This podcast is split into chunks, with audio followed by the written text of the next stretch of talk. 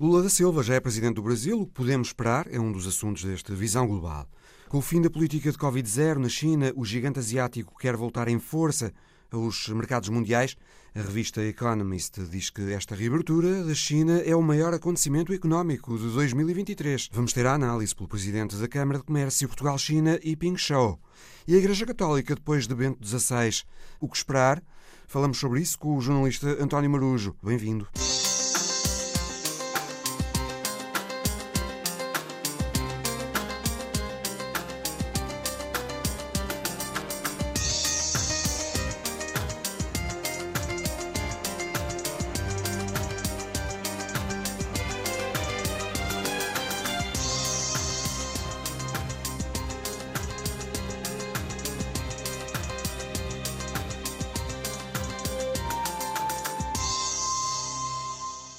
Silva já é presidente do Brasil. O enviado da Antena 1, João Vasco, esteve em Brasília e conversou com o jornalista André Spigariol, colaborador do New York Times no Distrito Federal. Spigariol deixou-nos a sua visão do que se poderá esperar agora do Brasil nos palcos internacionais. Ele, desde logo, diz que é de esperar uma retoma da política africanista do Brasil e também uma retoma do Mercosul e da Unasul, a União de Nações Sul-Americanas, como plataformas privilegiadas para a cooperação económica e política do Brasil com os seus vizinhos e parceiros na América do Sul. André, que uh, perspectivas uh, se podem abrir uh, ao nível do relacionamento do Brasil com o mundo, agora com Mauro Vieira nas relações exteriores e com Lula da Silva na presidência do Brasil? Bem, todas as indicações que nós recebemos do próximo governo é um governo muito mais voltado para a América do Sul, para o Sul global e muito voltado para a cooperação Sul-Sul. Então, é, o Brasil teve por muito tempo uma política africanista de aproximação com os países da África que deixou de existir durante o governo Bolsonaro ou foi muito diminuída e espera-se uma retomada rápida dessa política africanista, assim como uma política de integração da América Latina que foi por muito tempo deixada em segundo plano durante o governo Bolsonaro. Então, uh, podemos esperar uma retomada do Mercosul como um mecanismo central de cooperação não apenas econômica, mas política na região, principalmente entre os países que são membros do Mercosul, Brasil, Argentina, o Paraguai e o Uruguai, e também uma tentativa de ressuscitar a Unasul, que no passado, durante os governos do PT, foi o principal fórum político e de segurança da América do Sul, é, formado por todos os países da América do Sul, e que vinha sendo abandonado principalmente em virtude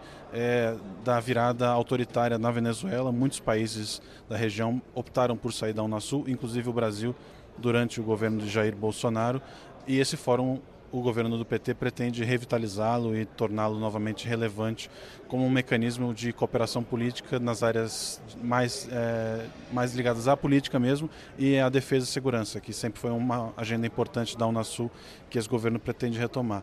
O Brasil irá também eh, lutar mais para que o acordo uh, Mercosul-União Europeia se concretize finalmente?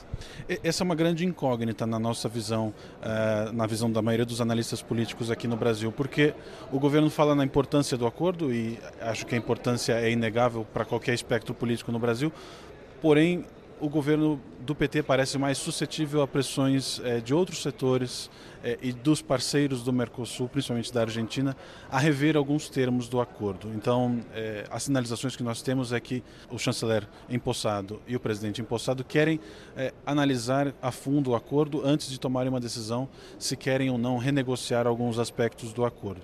A renegociação, a reabertura de negociações, reabrir o texto que já foi negociado, pode provocar um grande atraso nesse acordo, porque, pelas indicações que nós temos da União Europeia, não há uma grande disposição de rever termos que já foram acordados. Há sim uma disposição da União Europeia de negociar uma declaração adicional ao acordo é, com relação a metas socioambientais. Então, seria um documento anexo ao tratado que já está é, negociado mas que não, não modificaria termos do que já foi negociado nos últimos 20 anos. Esse foi um acordo que demorou várias presidências, tanto do Brasil quanto da União Europeia, vários, várias gestões, e não há uma, uma disposição da União Europeia de reabrir essas negociações. Como é que podem ser as relações do Brasil nos próximos tempos com uh, os Estados Unidos? Uh, haverá alguma proximidade entre o governo de Lula da Silva e o governo de Joe Biden? Como é que olha para o relacionamento comercial Brasil-Estados uh, Unidos, comercial e não só? Acredito que haverá uma grande ênfase na área climática, uma cooperação climática muito forte entre Brasil e Estados Unidos. Pelo menos esse é o desejo dos Estados Unidos é, de trabalhar junto com o governo Lula para a proteção da Amazônia, mas não apenas isso, para um desenvolvimento sustentável, atração de investimentos. E acredito que há uma, uma disposição de Washington de cooperar com Brasília no sentido é, climático e de desenvolvimento sustentável. O que nós vimos na última COP trouxe boas expectativas com a criação de um mecanismo de financiamento da proteção do meio ambiente através de doações dos países ricos. É, o Brasil avançou, mas não avançou tanto quanto poderia na, na regulamentação do seu mercado de carbono. E esses são pontos que são importantes para a política externa norte-americana e são importantes para a política externa brasileira e são pontos que podem encontrar convergências. O que nós temos ouvido é o Brasil gost, gostaria de manter uma relação respeitosa com os Estados Unidos, uma relação de cooperação, mas não vai ser uma relação como foi a relação durante os governos de Donald Trump e Jair Bolsonaro. Não será um alinhamento automático, não será é, uma coordenação política como se viu durante Jair Bolsonaro e Donald Trump nas suas respectivas presidências. Então, é, espera-se que haja disposição para negociar, disposição para cooperar, mas é, não, não haverá alinhamento automático. Com agendas diferentes. Sim, com agendas diferentes. Acho que o Brasil volta uh, a defender seus próprios interesses na, na arena internacional, na arena comercial e na arena ambiental. O Brasil historicamente defende que os países desenvolvidos uh, financiem a adaptação climática nos países em desenvolvimento. Então, eu eu não acredito que isso vá mudar durante a administração do PT. Acredito que o PT tem mais credibilidade para pleitear doações e parcerias internacionais para atrair investimentos para o Brasil na área ambiental. Na tomada de posse, Lula da Silva fez questão de uh, mencionar a China. O que é que o Brasil pode uh, esperar uh, do relacionamento com a China nos próximos tempos? Poderá intensificar esse relacionamento? Ah, o relacionamento político com a China durante os últimos quatro anos, durante Jair Bolsonaro, ele praticamente não existiu. Existiu sim um intercâmbio comercial muito forte, a China se consolida ano a ano como o principal parceiro comercial do Brasil, é um grande cliente da, do agronegócio brasileiro, mas não houve grandes avanços na política do ponto de vista substantivo, não, não, não houve grande coordenação política entre os dois governos. O que nós podemos esperar é que o Brasil trate em igual pé de importância tanto o Ocidente quanto a China. O Brasil tem uma cooperação estratégica com a China há muitos anos, isso foi estabelecido no governo do PT. É, resta saber até onde eles querem levar essa cooperação estratégica e até onde isso pode avançar os objetivos do Brasil. Brasil e China cooperam em, em fóruns multilaterais como grandes, grandes líderes dos, dos, dos países em desenvolvimento. E acredito que parte dessa parceria política e estratégica com a China passará por defender interesses dos países em desenvolvimento. Vou perguntar-lhe também pelas relações com outro grande, a Rússia. Como é que acha que vão ser ah, com a guerra ainda a pairar sobre a Europa e sobre a Ucrânia, sobretudo?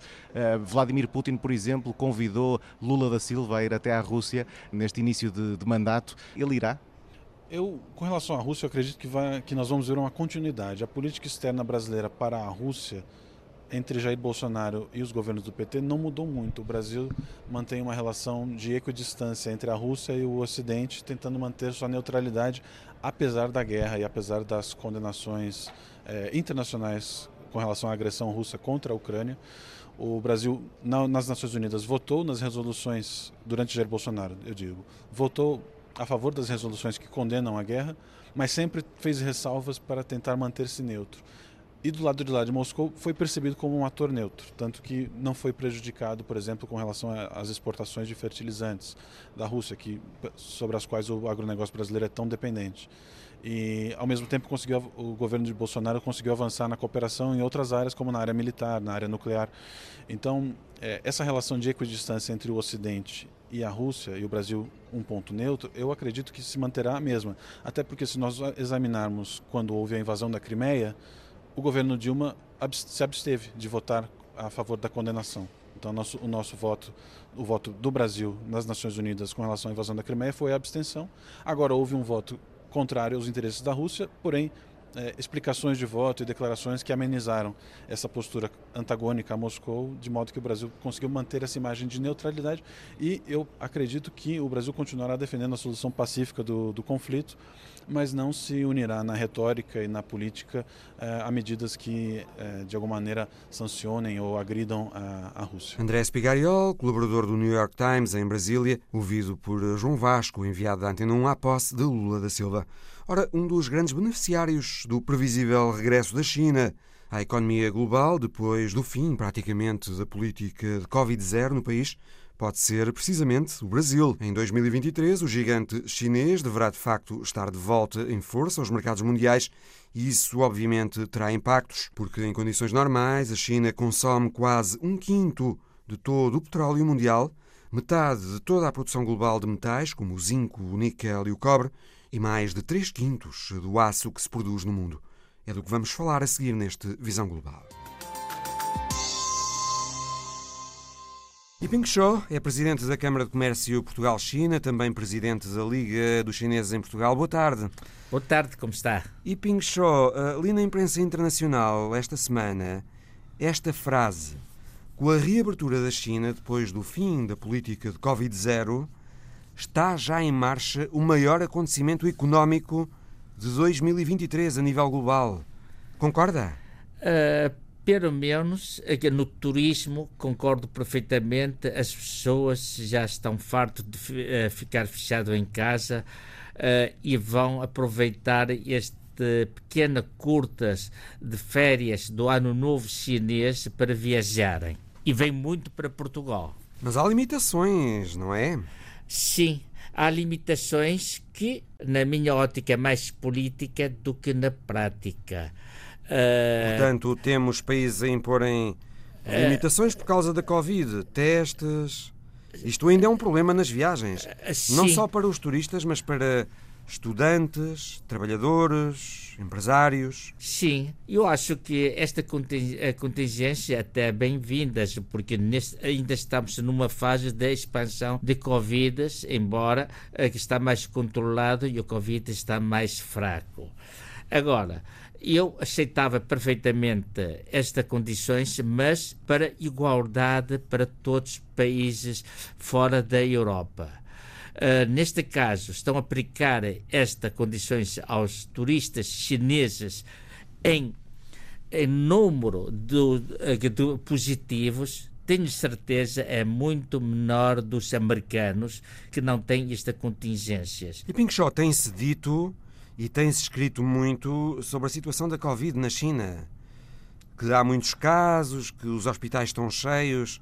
O que é que pensa Iping Shaw? Qual é a situação? Uh, portanto, a China é muito grande. Que se na Europa tiver uma pessoa, na China pode ter centenas. Agora, na China há um controle mais apertado. Está muito mais controlado do que na Europa. Havia muitos meus colegas que foram para a China para fugir do Covid na Europa. A Covid zero, na minha ótica, é impossível eh, e com esta abertura, assim de repente, pode ter um aumento significativo nesta época e nos meses seguintes. Mas tenho certeza e tenho fé que o governo chinês tem capacidade para controlar e para tratar as saúdes dos chineses. Ora bem, vai haver eh, talvez um benefício para a Europa desta nova abertura chinesa, depois eh, do fim da política de Covid-0, no turismo. Muitos chineses querem muito agora viajar, não é? Depois de dois anos em que não o puderam fazer. É verdade, no turismo vai ser muito bom. Pelo menos a nossa Câmara de Comércio tem emitido bastante convite aos empresários que querem aproveitar esta pequena férias de uma ou duas semanas para visitar, para divertir e também para procurar oportunidade de negócios. Agora que acabaram as limitações da Covid, o que é que a abertura da China uh, vai trazer, além do turismo? Desde logo, a China vai começar a comprar outra vez, Xi Show, mais gás e mais petróleo, presume-se, não é? Uh, a China vai começar a comprar tudo. Uh, nós tínhamos aqui um projeto em conjunto para internacionalização das empresas de 2020 que não conseguimos uh, cumprir durante o ano passado. E estamos a preparar e prever conseguir avançar para este ano nos primeiros seis meses. E nós também estamos a preparar para apresentar mais produtos, mais projetos com os nossos parceiros da China para ver se conseguimos trazer mais investidores, mais empresários para Portugal. E acha que isso vai fazer uh, subir os preços do gás e do petróleo a nível global e Pinchon? Uh, isto não posso dizer porque não sou estudioso, mas de qualquer maneira. Mas com a China outra vez a querer comprar mais. A China querer comprar mais, mas a China também tem um grande fornecimento, que é fornecimento da Rússia, que tem os preços estabelecidos. Agora, podem causar alguma subida para ocidentais uh, por falta dos uh, produtos. Precisamente. Uh, mas eu tenho certeza na China. Porque a China, quando compra, compra muito. Sim, a China compra muito, mas na infração na China, na minha modesta ótica, devem estar controlados porque têm os preços pré-estabelecidos. Agora, com com esta pressão dos americanos e europeus contra a Rússia, os europeus podem uh, sofrer algumas, algumas coisas. Vai ser talvez, Shipping Show, mais difícil para os outros países comprar com, gás com certeza, e petróleo com, com, a China outra vez a procurar mais esses produtos. É verdade, é verdade. É que porque a China faz concorrências e a Rússia é que também acho tem privilégios e tem interesse em vender mais à Rússia do que para o Ocidente, não é? A Rússia tem interesse em vender mais à China do que ao Ocidente. Sim, sim. A economia da China, neste momento, não está a crescer tanto como em anos anteriores. É verdade. E agora, Iping Shaw, a uh, China vai querer recuperar, voltar a crescer muito outra vez? Uh, a China não tem interesse de uh, crescer muito, porque crescer muito pode aumentar infrações também. Hum. Mas a China tem interesse de estabelecer cuidadosamente o aumento de, da sua produção, de estabilidade dos preços. Isto tenho certeza. E mais abertura para exportação e para importação. A China vai outra vez comprar mais matérias-primas ao estrangeiro agora em 2023. É estou não... a pensar em aço, estou a pensar em metais como o cobre. A China vai precisar de tudo isto durante os, os dezenas de anos. Eu tenho certeza, além dessas coisas que são iniciais, a China vai precisar mais produtos de luxos, produto de consumos, produto de qualidade e produto de, de dia a dia. Não apenas uh, as matérias-primas, porque as matérias-primas apenas é para fazer transformação e para reimportação. Os países que exportam matérias-primas, como o Chile ou o Brasil, vão ganhar. Vão ganhar, mas ao mesmo tempo eles também vão comprar mais produtos chineses que a China também vai ganhar nisto, não é? Maior procura chinesa uh, e Ping Shaw vai significar talvez maior pressão sobre os preços a nível internacional, maior inflação, nomeadamente estou a pensar na Europa. Uh, sim, eu tenho certeza que pode acontecer. Acho que Ocidente, principalmente a Europa, não devia seguir uh, o caminho dos americanos para prejudicar a si próprio.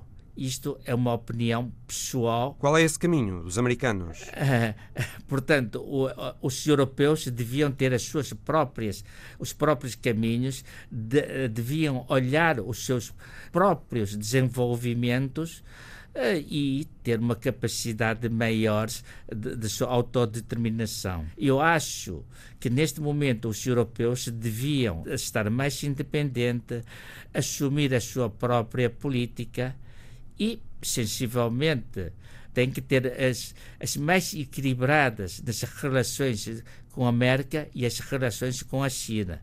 Também é devia ter melhorado uma, um pouco a relação com a Rússia, se quiserem desenvolver com os preços mais baratos nas gases e nos petróleos. E Ping Shaw, deixe-me perguntar-lhe uh, isto muito diretamente. Acha que os Estados Unidos estão deliberadamente a querer prejudicar a China? Muito, muito, muito. Uh, eles estão a utilizar, a interferir na política interna chinesas, eles têm medo que a China ultrapassa, eles têm medo de deixar que o, os polícias e os dono do mundo.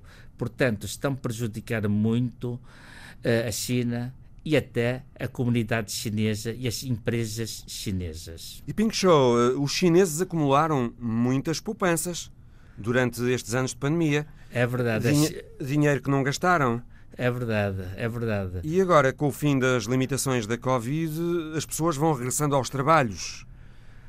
Uh, portanto, agora com Covid, aqui, uh, aqui, automaticamente as coisas na China também começaram a encarecer, também começaram a ter uh, desempregos, começaram a fechar as empresas, tudo isto prejudica embora o governo tenha apoiado, mas uh, francamente a economia tem baixado e tem sofrido. Portanto, os chineses acumularam poupanças porque não gastaram durante a pandemia, uh, as pessoas vão regressando aos trabalhos com o fim das limitações uh, da Covid por parte do governo chinês.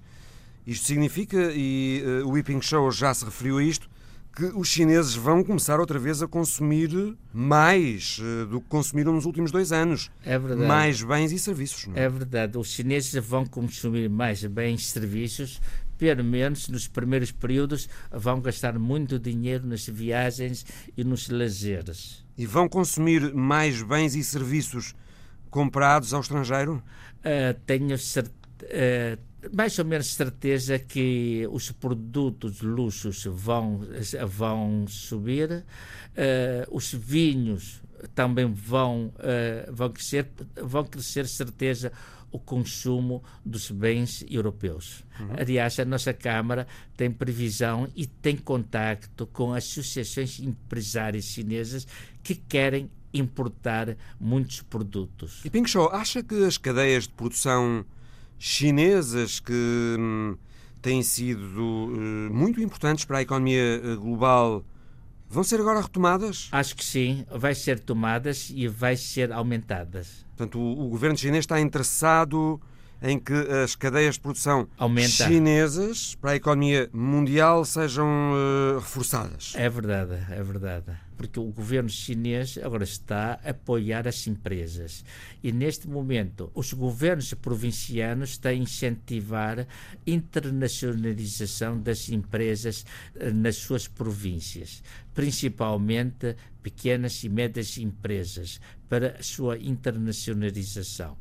Neste momento, a nossa Câmara do Comércio Portugal-China temos contacto com o Centro de Desenvolvimento das Pequenas e Médias Empresas da China, que tem e mostrou e tem capacidade para ajudar a internacionalização das pequenas e médias empresas. E Ping Shou, presidente da Câmara de Comércio Portugal-China, também presidente da Liga dos Chineses em Portugal. Muito obrigado. Muito obrigado, muito obrigado. E boa tarde. Obrigado. Bento XVI, o Papa emérito, morreu esta semana aos 95 anos de idade. Joseph Ratzinger foi o primeiro Papa, depois de Gregório XII, em 1415, a resignar voluntariamente. Bento XVI retirou-se em fevereiro de 2013 por considerar que não tinha condições para continuar.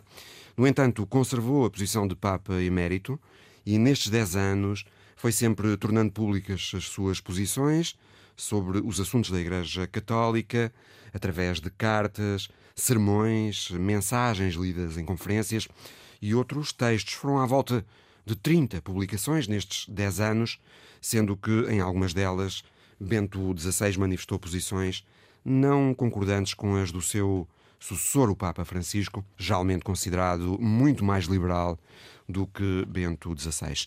António Marujo, jornalista, diretor do jornal digital eh, especializado em assuntos religiosos Sete Margens, boa tarde.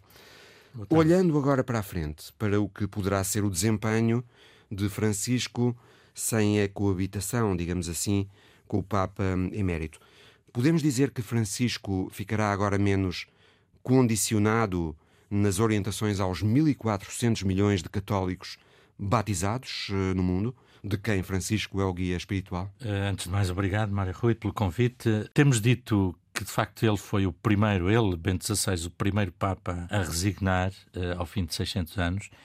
Eu tenho para mim que, que ele foi o primeiro a fazê-lo em absoluta liberdade e em plena consciência do ato que estava a fazer. As situações anteriores. Nas situações anteriores, estamos a falar. De, foram diferentes. Eram circunstâncias de lutas pelo poder, de, daquilo que sabemos da Idade Média, que se uh, degladiavam pelo poder romano e pelo poder do Papa, obviamente, que nessa altura era quase um monarca, entre outros. E, portanto, creio que esse gesto creio que é de facto o primeiro na história católica, até porque abre um precedente, quer dizer, a partir de agora um Papa de facto pode resignar sem que isso já constitua uh, nem um problema, nem, uh, nem sequer. Um, uma surpresa. Uma surpresa. Já vamos hoje. olhar mais adiante para essa possibilidade também de Francisco vir a resignar. Mas relativamente ao futuro. ao futuro. Obviamente o Papa Francisco fica, por um lado, menos condicionado. Uhum por outro lado, isto agora é um risco, porque apesar de tudo, Bento XVI, mesmo com as intervenções que fez, eh, digamos assim, que se percebia que eram diferentes da perspectiva do Papa Francisco, por exemplo, em relação ao celibato, uma das polémicas que podemos referir mais detalhadamente, se for o caso. Um... Ele há dois anos, uh, José Ratzinger, há dois anos, foi coautor de um livro em que defendeu o celibato dos padres, numa altura em que uh, Francisco dava sinais de se orientar num sentido diferente. Era precisamente esse episódio que houve, eu estava a Houve controvérsia e só depois o nome de Joseph Ratzinger foi retirado do, do livro. livro. Exatamente. O livro era do cardeal Sará, um cardeal africano que é conhecido por ser um dos opositores ao Papa e por ter uma linha, vamos dizer, entre aspas, muito conservadora. E de facto houve ali uma polémica. O Cardeal Sará repetiu uh, várias vezes que o Papa Emérito conhecia o texto e, portanto, que era uh, coautor. Coautor, dizemos, uh, o, o, livro era do Cardeal Sará e tinha um texto curto do Papa Emérito. E o gabinete do Cardeal Ratzinger, nomeadamente o seu secretário, veio dizer que não. E depois o Cardeal Sará voltou a repetir que sim. Portanto, há aqui uma questão que de facto não ficou esclarecida. E é Mas, é neste contexto que hum, têm surgido opiniões uh, que defendem que, com a morte de Bento XVI, removeu-se um obstáculo, um obstáculo no Vaticano a, ao Papa Francisco. Por um lado, sim. Por outro lado, o problema é, apesar das suas posições divergentes, Ratzinger ainda era, era como que um, um muro onde essa oposição surda uh, ao Papa Francisco poderia ser contida a partir de agora esse muro também desaba e, portanto, desaparece. Bento XVI partiu, mas os críticos Ficam. do Papa Francisco Exatamente. continuam. Ficam. Sendo que Bento XVI era eh, a referência dos eh, conservadores. O farol, digamos, dos que querem salvar a Igreja da heresia e da Exatamente. novidade. Ele era o símbolo dos valores tradicionais que inspiram os críticos de Francisco? Era muitas vezes abusivamente. Eu recordo-me daquele disparate absoluto do Salvini, Matteo Salvini. com Matteo Salvini com a t-shirt que dizia o meu Papa é Bento XVI. Ora, uh, Salvini com certeza não leu nem uma linha das encíclicas do Papa Bento XVI, porque uh, nas encíclicas ele defende um modelo de sociedade que não é de certeza o que Contrário Salvini defende. Obviamente, Salvini. em relação aos refugiados, em relação ao sistema financeiro internacional, Ratzinger pediu uma coisa ousadíssima, que foi uma reformulação completa do sistema financeiro internacional. E, portanto, eh, muita desta gente que trazia Ratzinger para o seu campo fazia-o numa perspectiva que era abusiva, de ignorância sobre o seu pensamento mais profundo e o que é que eles no fundo, a que é que eles no fundo estavam a ligar-se? Era a uma a uma ideia de Ratzinger, de Bento XVI, que era alguém que recuperava sobretudo formas, ritos, gestos da tradição católica que de facto tinham caído em desuso. Tridentino. Como, por exemplo, em relação à missa, a possibilidade os de celebrar padres, eh, em em latim. latim, e com os padres virados E com os padres virados de para a congregação. Precisamente. Aliás, é uma das coisas que o secretário agora, eh, depois dele morrer, já esta semana, eh, o antigo secretário agora, o arcebispo Georg Ganswein, veio dizer que quando o Papa Francisco acabou com essa possibilidade, a não ser em circunstâncias muito, muito especiais, o Papa Emérito partiu-se-lhe o coração, acho que foi a expressão dele. Ora, em relação a essas suas tentativas, a esses seus gestos, que enquanto Papa mesmo protagonizou, de recuperar algumas coisas que tinham caído em desuso, que depois esses setores vão eh, usá-lo, abusar dele, inclusivamente, para o poder aproveitar na oposição que fazem ao Papa Francisco. Sendo que é uma oposição, muitas vezes, eh, de bastidores, é uma oposição eh, clandestina, portanto, uma, é que- uma oposição desonesta. O que é que nos mostra, António, um plano geral sobre a Igreja Católica?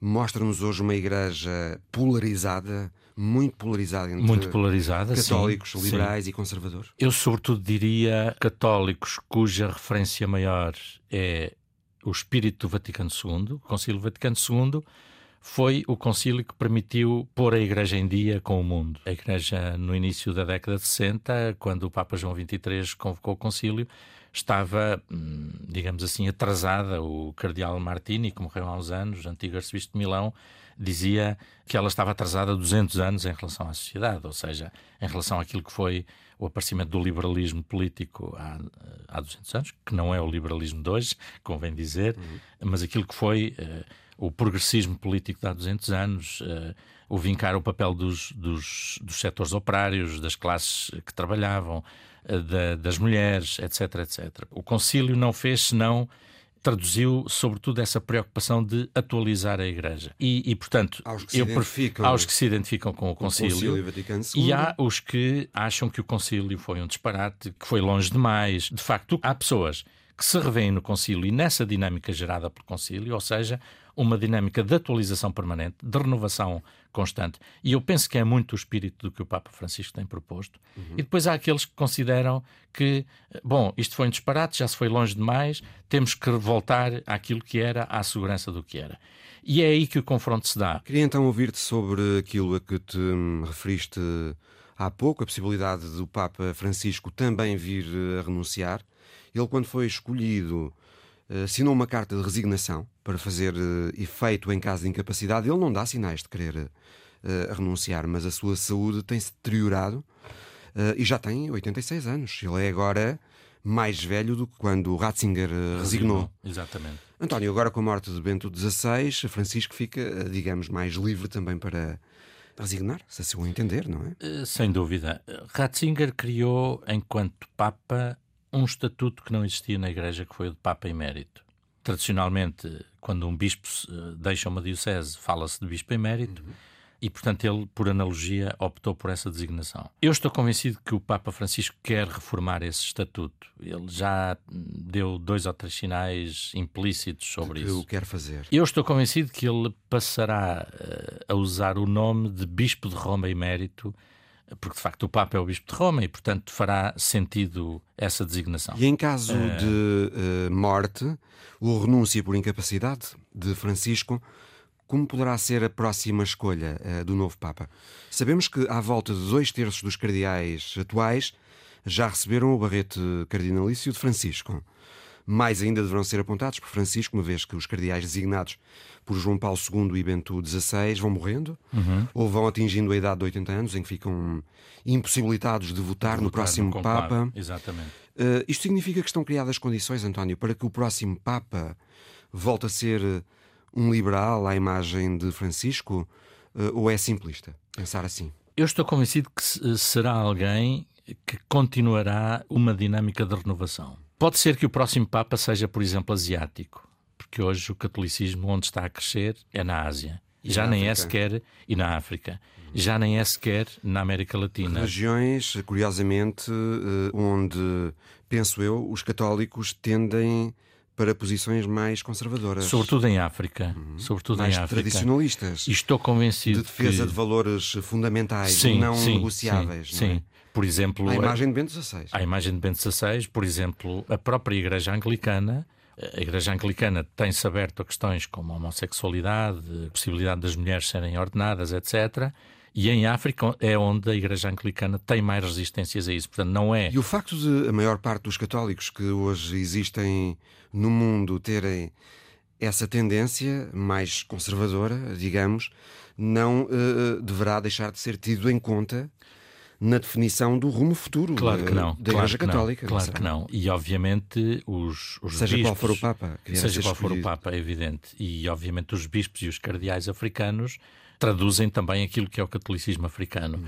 Mas estou convencido que a expressão de crescimento maior que hoje existe na Ásia do catolicismo pode apontar de facto a próxima eleição para a Ásia. Uhum. Enfim, é uma conjetura como outra qualquer. Uhum. Pode até ser que volte a ser um europeu. Uh, mas neste momento basta repararmos que os últimos três papas não foram italianos. João Paulo II é polaco, Bento XVI é alemão, Jorge Mário Bergoglio, e Bergoglio é argentino. argentino. Pode ser que o próximo Papa seja uh, asiático, seja ele quem for, eu estou convencido que ele vai continuar muitas das dinâmicas de renovação lançadas de por Francisco. Francisco. Há aqui um desafio. O Papa Francisco lançou um, um processo, um sínodo, que começou por ser o Sínodo dos Bispos, mais uma Assembleia do Sínodo dos Bispos, mas que ele alargou uh, imediatamente a toda a Igreja. Portanto, hoje, a Igreja Católica está a viver um processo profundíssimo de debate interno, com as pessoas a dizerem o que é que querem que seja a Igreja do futuro.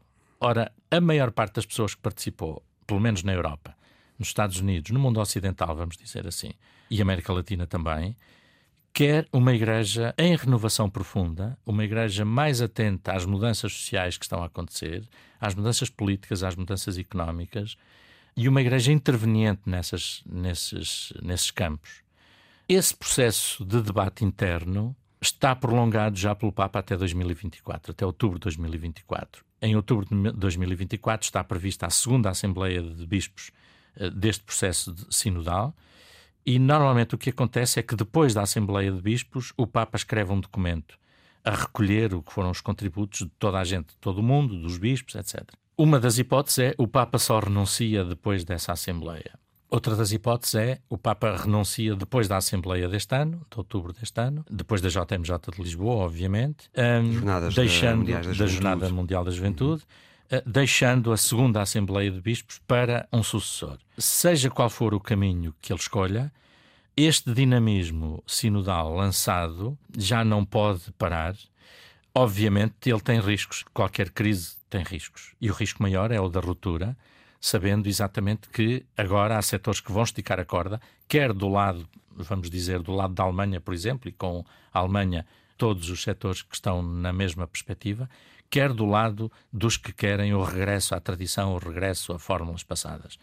E, portanto, vai ser muito difícil, vão ser muito difíceis estes dois anos. De qualquer maneira, este processo, sendo arriscado, é um processo que não pode parar, sob pena de, aí sim, a fratura ser muito maior e sob pena da Igreja se tornar irrelevante em muitas sociedades. António, o chamado uh, liberalismo de Francisco tem sido uh, evidente, manifesto, ou na verdade o que tem havido é mais ambiguidade? em questões como a ordenação de mulheres, haver pelo menos mulheres diáconas, Uh, a celebração de casamentos homossexuais, o aborto.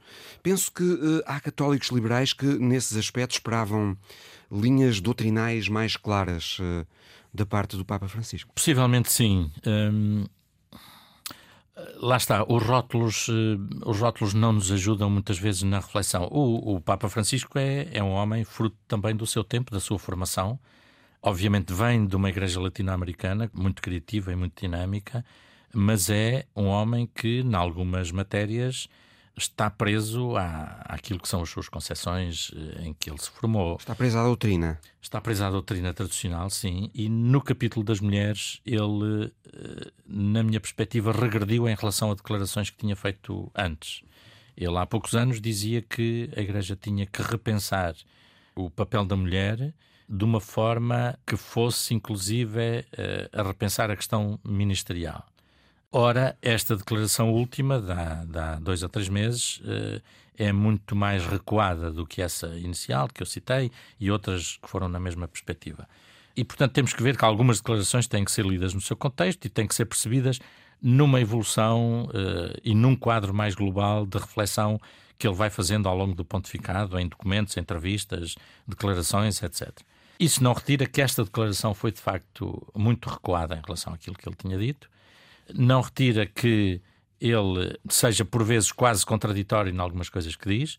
O que me parece é que ele tem que ser lido, sobretudo, como um homem fruto da Igreja da América Latina. Não é um, propriamente um homem liberal, é um homem que quer estar atento com a fé católica tradicional e modos tradicionais até de, de expressar. Um homem também presumo que tem que ser hábil a gerir uma igreja que uma igreja tem muitas, que tem muitas expressões, exatamente. É? Mas que com essa expressão da sua origem uh, está muito atento também ao, ao caminhar do mundo, às crises do mundo, para mim é muito difícil arrumá-lo em categorias, aliás, como Bento XVI, como João Paulo II. Precisamente, dizer... Bento XVI, António Marujo, antes de ser Papa, era o prefeito para a congregação da doutrina da fé, uhum. ou seja, o guardião da doutrina da Igreja. Foi um homem instruído na infância e na juventude num ambiente de obediência, numa Baviera profundamente católica, com o partido nazi no poder, penso que ainda terá seguido padres reformistas por algum tempo, como Hans Kung, uhum, mas eh, ter-se-á desiludido e rodeou-se sobretudo de conservadores. Ainda assim, uh, Bento XVI foi tão conservador como o pintam, digamos assim. Bento XVI foi um homem de múltiplas facetas, tu citaste algumas. Uh ele, enquanto Papa, foi diferente em várias coisas do que tinha sido como cardeal, por exemplo, nomeadamente à frente da doutrina da fé. É interessante acrescentar aqui que ele, numa entrevista, deixou escapar a ideia de que o uso do preservativo uhum. para uhum. um, combater a SIDA podia ser um passo para uma outra forma mais humana de Exatamente. Uh, sexualidade. Exatamente. Em vez Também de dizer... aqui, portanto, António.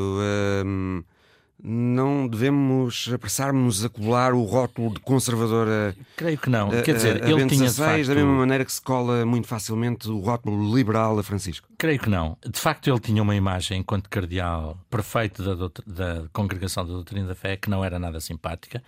E não era nada simpática porque havia razões para isso. Eu entrevistei vários teólogos que uh, foram objeto de, de processos por parte da Congregação da Doutrina da Fé o Hans Kung tinha uma expressão, mal começámos a entrevista, ele dizia foi o período mais cruel que eu vivi na minha vida. E quem diz Hans Kung, diz Leonardo Boff, diz muitos outros que passaram por processos da doutrina da fé. Esta semana, no Sete Margens, eu recordei também um, um outro teólogo irlandês que também foi castigado pela doutrina da fé. Com Ratzinger à frente, com Ratzinger à frente da congregação. E que escreveu no dia da novo, portanto já depois da morte de Ratzinger, que ele nem sequer podia defender-se pessoalmente dos argumentos que existiam contra ele. Tendo esta imagem, este homem foi capaz de, enquanto Papa, mudar esta atitude e este comportamento. Ele uh, aproximou-se de setores teológicos dos quais uh, se tinha afastado, escreveu eh, três encíclicas com questões sociais que hoje a esquerda fica a milhas do que o Papa Ratzinger escreveu, por exemplo, em muitas matérias. E, portanto, esse contraste, esse poliedro que foi a personalidade de Ratzinger, eu creio que é uma chave mais completa para o ler. Ou seja, não podemos olhar para este homem dizendo ele foi só o Rottweiler, o, o cão de guarda da fé. Sim, ele foi isso. Mas ele foi também um teólogo em evolução permanente. Depois do Concílio Vaticano II, em que ele foi um dos teólogos que protagonizaram a abertura do concílio. Ele depois teve medo das consequências do maio de 68 e da revolução social que sucedeu, sobretudo na Europa, a seguir ao, maio de 68, e ele aí fechou-se, fechou-se na, na, sua concha. Portanto, é uma personalidade complexa. muito complexa, uhum. se calhar como nós todos, quer dizer, nós somos todos. Diferentes também consoante as circunstâncias em que, em que estamos. O Papa Francisco também é poliédrico, quer dizer, eu em relação ao Papa Francisco acho que há várias coisas que não condizem com a imagem predominante que também temos dele. Em relação aos abusos sexuais, ele tem dado passos de gigante no combate a essa praga, mas também tem alguns casos que revelam algumas ambiguidades na sua forma de, de aproximação ao problema. O último caso de um, de um jesuíta que é um artista famoso em, a nível mundial, o padre Marco Rupnik, que chegou a estar excomungado durante coisa de um mês. Uh, depois a excomunhão foi levantada, uh, mas depois há quem tenha a tese de que ele já teria sido excomungado ipso facto, uh, automaticamente, por coisas que fez e que disse, e o Papa Francisco tem estado calado também em relação a esse caso, porque é um artista reconhecido, porque é um homem capaz de criar obras belíssimas, por exemplo, em Fátima, um, na nova Basílica, o painel do altar é da, da autoria dele. E esse homem eh, não protagonizou só abusos sexuais, protagonizou abusos de poder sobre religiosas, sobre freiras. E o Papa Francisco, de facto, ainda não uh, se referiu uh, ao assunto. Muito se disse e escreveu sobre a forma como Bento XVI lidou hum, com assuntos muito problemáticos, como a aparente indiferença da Igreja Católica para com o Holocausto, ou as crianças abusadas por padres da Igreja. Como é que vês a forma como uh, Bento XVI lidou com estas questões? Lá está, de novo, podemos falar de ambiguidades. Há, há episódios dele enquanto bispo em Munique que ainda estão por esclarecer. Aliás, os advogados disseram há poucos dias que, já depois dele morrer, que o processo que tinham instaurado contra ele vai continuar. Provavelmente já não terá grandes consequências, a não ser investigar o que se passou até ao fundo. Há ambiguidades aí. O que é facto é que ele foi o primeiro enquanto Papa, a receber vítimas de abusos. Eh, foi o primeiro a instaurar medidas mais eh, rígidas em relação aos padres eh, agressores. E, como digo, foi o primeiro a encontrar-se com vítimas. Eu acho que esse gesto do encontro com vítimas é o gesto decisivo. Pedir perdão às vítimas não se pede em declarações retóricas. Pede-se indo ao encontro das vítimas, olhando as vítimas nos olhos e ouvindo as suas histórias então sim pode-se pedir perdão. Não, não é só fazer, fazer declarações através da imprensa. Eh, claro que não, claro que não. Essa é a crise gravíssima que a Igreja atravessa neste momento. É uma Igreja que falha numa dimensão essencial, que é a dimensão do exemplo. É evidente, é evidente. Tony Marujo, a propósito da imagem de rigidez que sempre se associou a Bento XVI, gostava de recordar, a terminar, eh, uma frase dele uma vez em declarações à imprensa. Ele disse: Talvez os homens, como os anjos, possam voar um pouco, se não se levarem tão a sério. É uma frase muito bonita e muito forte, que não se imagina dita por um homem empedernido. Sem dúvida. Eu hum, cruzei-me com ele, uh, digamos, mais proximamente, apenas enquanto cardeal, quando ele veio a Fátima. E de facto isso percebia-se que por trás daquela rigidez havia sobretudo uma grande timidez e uma grande afabilidade. E realmente em muitos dos seus textos ele tinha eh, expressões uh, não só profundas, como belíssimas, como essa que citaste também. E portanto, lá está, todos nós somos eh, paradoxais, somos, eh, somos múltiplas dimensões, múltiplas dimensões, às vezes contraditórias. Obviamente, na família somos uma coisa e se calhar na família somos várias coisas também. Uh, depois com os amigos somos outra. Portanto, uh, temos que olhar para esse homem dessa forma e creio que, perante a vastidão das crises que hoje o mundo enfrenta, creio que é importante devolver a Igreja, devolver-se a si mesma essa noção, por um lado, da beleza. Em grego, beleza e bondade têm a mesma raiz e, portanto, a beleza e a bondade a Igreja tem que as anunciar do mesmo modo. E isso significa também, por exemplo, perceber que enquanto os cristãos não se envolverem na política, obviamente vamos continuar a ter Putins e guerras e fome envolverem-se na política em nome do seu Evangelho, com as convicções de transformar o mundo que o Evangelho lhes deve, lhes deve trazer ou levar. Que era outra coisa que o Papa Bento XVI pedia. Papa Francisco disse outra vez, com outra expressão, um, disse que era preciso os cristãos sujarem as mãos, porque se não for isso, o mundo continuará a ser uma tragédia para muitas pessoas. E é importante que os cristãos percebam isso e percebam essa capacidade de sonhar que o Papa Bento XVI dizia nessa frase. António Marujo, jornalista, diretor do jornal digital Sete Margens. Obrigado, António. Obrigado também. Fim de ano é a altura de inventários e o Zoológico de Londres, Alice Vilaça, não foge à regra. Na primeira semana de janeiro cumpre-se a tradição no Zoo de Londres. E não, não é cantar as janeiras. Uh,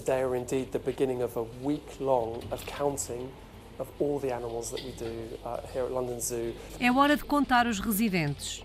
São mais de 14 mil animais de 300 espécies diferentes. A contagem inclui todas as criaturas, grandes e pequenas, desde os leões asiáticos até aos tanques de girinos que são meticulosamente fotografados. Pinguins e cabras pigmeus estão entre as novas entradas na lista de residentes do Zoológico de Londres. We had 10 Humboldt penguins, some of which were actually hand-reared by keepers here. So generally it's been a really exciting time at the zoo and numbers growing. Em 2022, também se juntou à família do zoo londrino um gorila da planície ocidental e dois filhotes de tigre de Sumatra. Our Western Lowland silverback gorilla Kaburi, who's been introduced to our resident gorillas here and is doing incredibly well. We had two tiger cubs. Todos os anos, vários tratadores registram todos os animais do zoológico. A contagem de cada mamífero, ave, réptil, peixe e invertebrado geralmente leva cerca de uma semana para ser concluída.